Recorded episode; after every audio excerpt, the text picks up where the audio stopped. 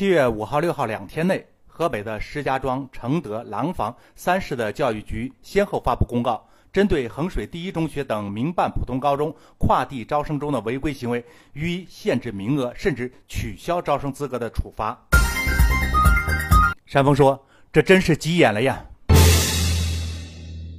高中阶段呢，已经不属于义务教育了。”各地的高中呢，也是经过考试之后呢，按分数录取学生的，所以呢，学生们也有较充分的自主选择学校的权利。现在的问题在于，是否允许高中跨地市甚至跨省份的录取学生？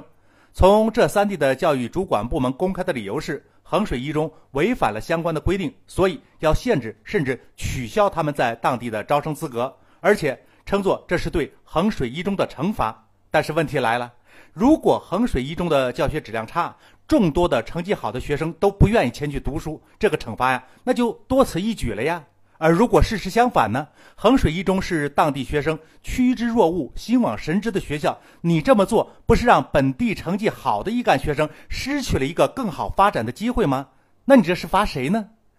现在啊，虽然高考制度还存在很多的弊病，但是不可否认的是，它仍然是平民百姓一个。打通成长通道的最有效的、最公平的、最能依靠个人努力就可以实现的一个重要的方式。所以，学生们会用脚投票选取自己心仪的高中，自己不努力提高本地高中的教学水平，反而阻止自己的子弟有更好的选择，这算什么逻辑呢？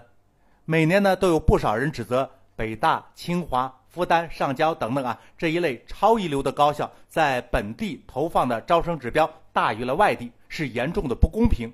而同样是评分录取，同样是通过考试选拔，怎么这里的教育主管部门却拼命的拦截如衡水一中这样声名显赫的高中多往本地投入的招生指标了呢？